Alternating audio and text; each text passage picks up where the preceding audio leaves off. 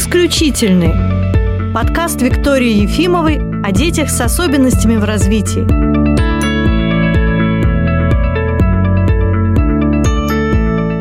Сегодня мы поговорим о нарушениях сна у детей с аутизмом. И моей собеседницей будет Наталья Владимировна Коньшина, невролог, кандидат медицинских наук, врач функциональной диагностики, эпилептолог и еще и сомнолог. Здравствуйте. Расскажите, Наталья Владимировна, кто такой сомнолог? Сомнолог – это врач, который занимается изучением проблем сна. Чаще всего это невролог. И основная задача – это выявление жалоб и разработка тактики коррекции этих жалоб у детей и взрослых. Ну вот, Наталья Владимировна, вы видите много детей с аутизмом и в прогнозе, и в доктрине. Действительно ли можно сказать, что у этой популяции детей чаще встречаются нарушения сна, чем у других детей? Да, основная аудитория, с которыми мне приходится работать, это дети с нарушением развития, дети с аутистическим спектром. И действительно, у наших пациентов достаточно часто встречаются нарушения сна. Это не только мое мнение и наблюдение, и по данным а, мировых э, исследований уже доказано, что большая часть, э, около 60% детей с нарушением аутистического спектра, имеют нарушения сна сопутствующие. Угу. А как эти нарушения сна могут проявляться? Чаще всего основные проблемы со сном у детей с раз являются либо с временем засыпания, то есть длительное время засыпания, либо проблемы с поддержанием цикличности сна, то есть это частые ночные пробуждения. Очень часто у таких детей в принципе нарушена циркадная ритмика, то есть они могут просыпаться, допустим, в 4-5 утра и бодрствовать там до 3 часов дня, дальше засыпать вне зависимости от возраста. Достаточно часто, если собираешь когда анамнез, да, у таких пациентов, у родителей, подобные жалобы, они начинают встречаться с очень раннего возраста. То есть очень многие родители отмечают, что еще на первом году жизни, когда еще не был выставлен диагноз аутизм и не было даже признаков того, что у ребенка что-то идет не так, ну, с виду, да, то есть моторное развитие угу. соответствовало возрасту, но нарушение сна у таких детей, как правило, отмечаются с раннего возраста. То есть косвенно можно сказать, что если у ребенка на первом году жизни такие стойкие нарушения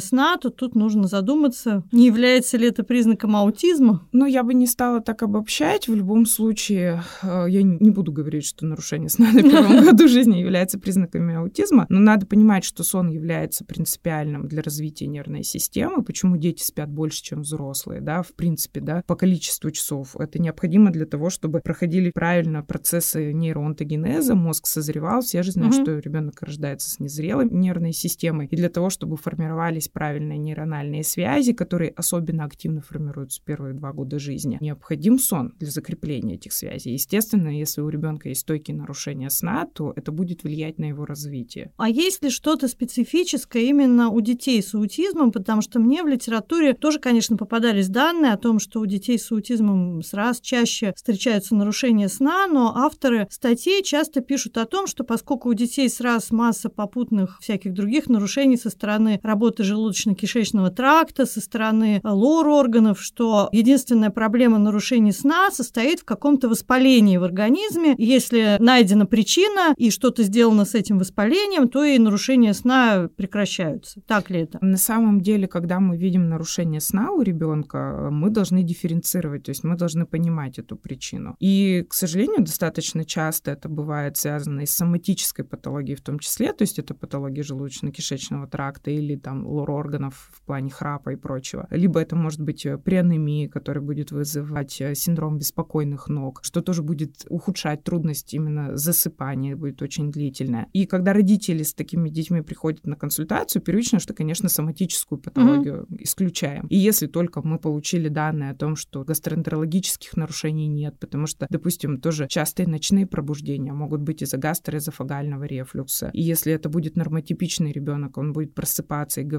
мама, там у меня жжет за грудиной, как бы изжога, да, возникает, то ребенок с аутистическим спектром и э, своеобразной сенсорикой, восприятием, да, болевых ощущений, он может просто просыпаться с психоэмоциональными какими-то возбуждениями, да. И если мы это все исключили, то, конечно, большая часть э, таких детей могут иметь нарушения сна, которые связаны именно с нарушением циркадных ритмов, то есть это сон бодрствования, неправильным распределением. Это связано с нарушением нейромедиаторных систем. Если так подумать, что такое сон и бодрствование. Это определенное соотношение нейромедиаторов, это веществ, которые там отвечают за поддержание бодрствования, либо за наступление сна. И такие детки с нарушением аутистического спектра очень часто, допустим, имеют большое количество кортизола, гормона стресса, да, который вырабатывается на фоне достаточно выраженных у них эмоциональных таких да, нарушений. И вот именно, допустим, повышенный кортизол, он тоже может нарушать структуру сна саму по себе. Да? А это выявляется с помощью анализа крови или каким образом? Это можно проверить при помощи анализа крови, да, сдать на концентрацию. В норме кортизол у нас должен снижаться во вторую половину дня, из-за этого мы становимся спокойными, засыпаем, спим себе хорошо, и э, в утренние часы происходит физиологическая выработка кортизола, чтобы мы потихонечку просыпались, встали бодрые, уже в таком хорошем расположении духа и чувствовали себя достаточно, скажем так, адекватно и бодро. У детей с аутистическим спектром очень часто количество кортизола очень большое, и за счет этого оно не истощается к вечеру. То есть у них вот этот запас кортизола, он уже существует. И когда в утренние часы происходит физиологический выброс еще кортизола, они просыпаются и больше не могут уснуть. И да? что делают тогда с этим избыточным количеством кортизола? А тут есть разные моменты, как мы можем на него повлиять, и медикаментозные, и не медикаментозные а, методы. Но вы сказали о нейромедиаторах, да, вот там серотонин, например, то есть это же может быть тоже связано с какими-то дисфункциями ствола, потому что мы же часто выявляем у детей с аутизмом именно функциональную незрелость структур ствола мозга. То есть мы в прогнозе чаще об этом говорим в контексте обработки слуховой информации, угу. но там же, в общем, структура-то по размеру угу. там крошечная у детей. Угу. На самом деле центр сна, он же тоже находится в стволе. Средний мозг, да, да насколько есть, я помню. Да, да? то есть это в любом случае эти нарушения, они обусловлены и, скорее всего, связаны с каким-то патологическим воздействием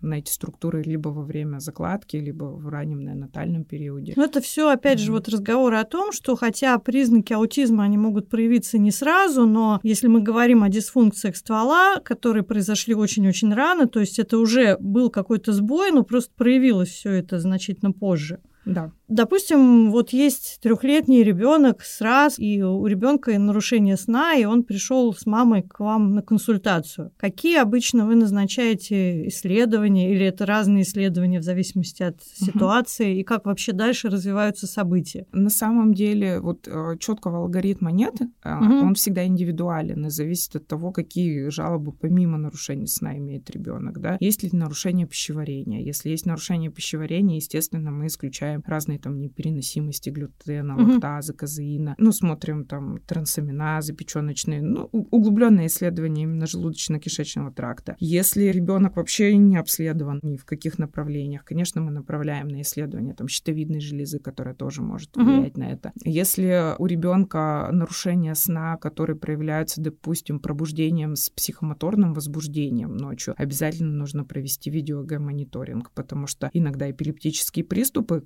во сне угу. лобные. Выглядит да, как допустим, просто пробуждение. Да, лобные угу. формы эпилепсии, они как раз проявляются тоже как с виду, как будто кошмарные сновидения, да, то есть ребенок со спутанным сознанием кричит, плачет, отбивается, а это могут проявления быть эпилепсии. То есть на самом деле все очень индивидуально и зависит от исходных данных, которые мы имеем по конкретному ребенку. Вот часто дети приезжают на курс реабилитации, здесь происходит много событий, там угу. аудиотерапия, иногда родители говорят, что сон нарушается на время курса реабилитации. Вот в каких случаях случаях можно просто подождать, а когда уже можно считать, что это действительно нарушение сна, с которым необходимо идти к сомнологу. Угу. Понятно, что когда ребенок проходит реабилитацию, я всегда родителям говорю, что вот, ну, они очень часто какие-то завышенные требования к детям в этот момент испытывают. Я говорю, ну, вы себя поставьте на место ребенка. Это достаточно большая работа, которую они проделывают. Тут и физическая активность, угу. и интеллектуальная. Плюс мы воздействуем на нервную систему при помощи там аудиторных методик, плюс при помощи физиопроцедур, при помощи, допустим, микрополяризации или магнитной стимуляции. Это комплексное воздействие, оно не может проходить незаметно. В любом случае небольшое возбуждение, оно скорее физиологично в данный момент. И нарушения сна, которые могут проявляться, допустим, либо частыми ночными пробуждениями, либо более длительными процессами засыпания, оно может быть. Является нормальным, если это все нормализуется после прекращения курса там в течение двух недель. Вот да, две недели да. это прям такая точка отсчета. Я тоже всегда всегда родителям говорю, что не надо вот сразу кидаться и загружать ребенка еще чем-то, Да. когда вы приехали с реабилитации. Дайте время его мозгу интегрировать информацию, привыкнуть к новым ощущениям. Да, абсолютно верно. Но если на фоне прохождения реабилитации возникают ну, какие-то прям очень выраженные нарушения сна, то есть ребенок не спит вообще ночью, Мгм. или спит днем, путает день-ночь, или у него очень ранние утренние пробуждения возникают. Конечно, это повод э, вообще сообщить своему лечащему врачу, может быть, и реабилитологу. Возможно, тут потребуется Мгм. коррекция, да, какая-то, курсы реабилитации. Ну, либо обратиться к врачу-сомнологу. Но, как правило, ко мне на консультации приходят те ребята, которые имеют проблемы сна не в момент... Вне курса, да? Вне курса, то есть они вот и дома у них проблемы, и здесь у них проблемы. Ну, я думаю, Мгм. что ожидания родителей, которые идут на консультацию к сомнологу, что вы пропишете какую-нибудь волшебную таблеточку успокаивающую, Мгм. и все будут прекрасно спать, и ребенок, и мама. Но я так понимаю, что речь совсем не об этом идет обычно. Да, к сожалению, такой таблетки в принципе не существует, и если во взрослой, допустим, неврологии, где нормотипичные взрослые, мы им можем дать определенный препарат, от которого они точно уснут, это еще может сработать каким-то образом, хотя это не решит проблему, да, Мгм. это будет симптоматическая терапия, то у детей с аутистическим спектром, как правило, данная терапия чаще всего носит вообще парадоксальный характер. Ты назначаешь препараты, которые должны седировать, а они, наоборот, возбуждают таких детей. Это очень частая история. Поэтому тут, конечно, медикаментозная коррекция, она всегда стоит на последнем месте. Первое, чем мы пытаемся заняться, ну, это если есть наличие сопутствующих заболеваний, их убрать, да, то есть корректировать анемию, там, поработать с концентрацией витамина D, которая тоже может быть, да, нарушать сон. Если это эпилептические изменения. А, простите, она как нарушает? Когда она повышенная или когда она понижена концентрация? Ну, а, ис- история сейчас такая с витамином D, что сейчас, ну, все стали задумываться о том, что это важный витамин, это действительно, но некоторые его начинают принимать бесконтрольно. Вот да? я об этом и говорю, что я вижу, что назначаются совершенно лошадиные дозы этого витамина D. Дозировки для кого-то это лошадиная, для Мгм. кого-то это терапевтическая. Мгм. Они должны быть очень индивидуальные. Для того, чтобы подобрать дозировку препарата, нам необходимо сдать кровь на концентрацию. Если есть дефицит, тогда, конечно, дозировки они будут выше терапевтических. Ну, конечно, доз. да, нужен какой-то Да. исходный материал. Почему Да. то, что у ребенка аутизм, совершенно не означает, что ему автоматически надо назначить огромную дозу витамина D. Да, и я сталкиваюсь в практике в своей, что родители самостоятельно, ну или не Ну, самостоятельно, да, на форуме. принимают большие дозировки витамина D, это тоже очень качественно влияет на нарушение сна, и особенно если этот витамин D дается не вовремя. То есть все-таки давать его нужно в первую половину дня. Многие там, а, мы забыли, дали вечерком, и действительно это тоже может влиять. Прием разных препаратов тоже могут влиять на структуру сна, даже антиконвульсантов противоэпилептических. Это очень часто бывает, что родители, не зная каких-то моментов, тоже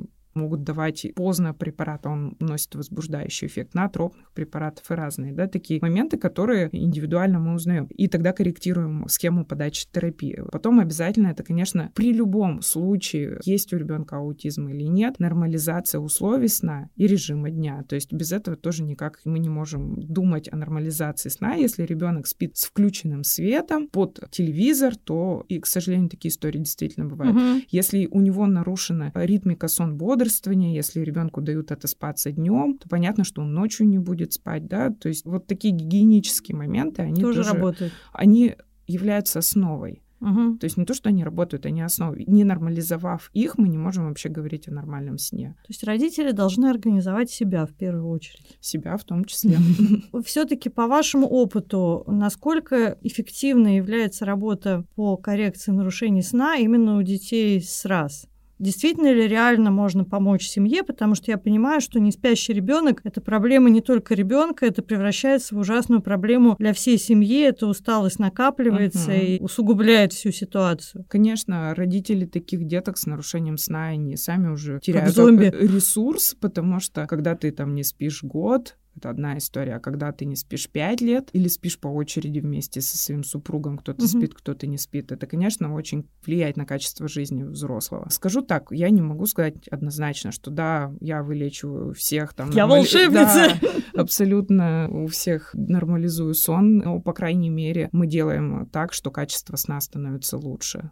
То есть эта работа сомнолога, она всегда совместная с родителями. То есть те родители, которые доходят на консультацию, уже пришли, они, как правило, очень заинтересованы, и они ответственно подходят к рекомендациям. И если, естественно, если там нет грубой органики, там, с нарушением шишковидной железы, например. Ну, даже ее, кстати, можно при помощи гормональной терапии корректировать. То нормализовать сон можно и нужно. И если мы нормализовываем сон, то потом родители видят позитивные сдвиги в очень многих направлениях, потому что сон — это основа бодрствования. То есть такие дети становятся более спокойными, усидчивыми, у них уходят признаки синдрома дефицита внимания, да, за счет того, что лимбическая система нормализуется, да, угу. стабилизируется во сне. Идут позитивные сдвиги в развитии, улучшается иммунитет. Такие детки, вот, которые которые, кстати, плохо спят, у них все очень плохо с иммунитетом, они очень часто болеют. Это тоже такой как бы порочный круг возникает, потому что при тех же самых аденоидах, например, да, они увеличиваются, ребенок чаще болеет, они становятся больше, он храпит, сон нарушен, и получается, что организм тратит свои ресурсы на восстановление там иммунной системы, но когда мы нормализовываем сон, он уже тратит эти ресурсы на восстановление нервной системы, а не иммунной и формирование связи, стабилизацию. Поэтому нормализация сна у детей с расстройством аутистического спектра это является одним из важных таких ключевых направлений. А с какого возраста можно уже думать о нормализации сна? Вот вы сказали, что если там год не спать, то еще ничего.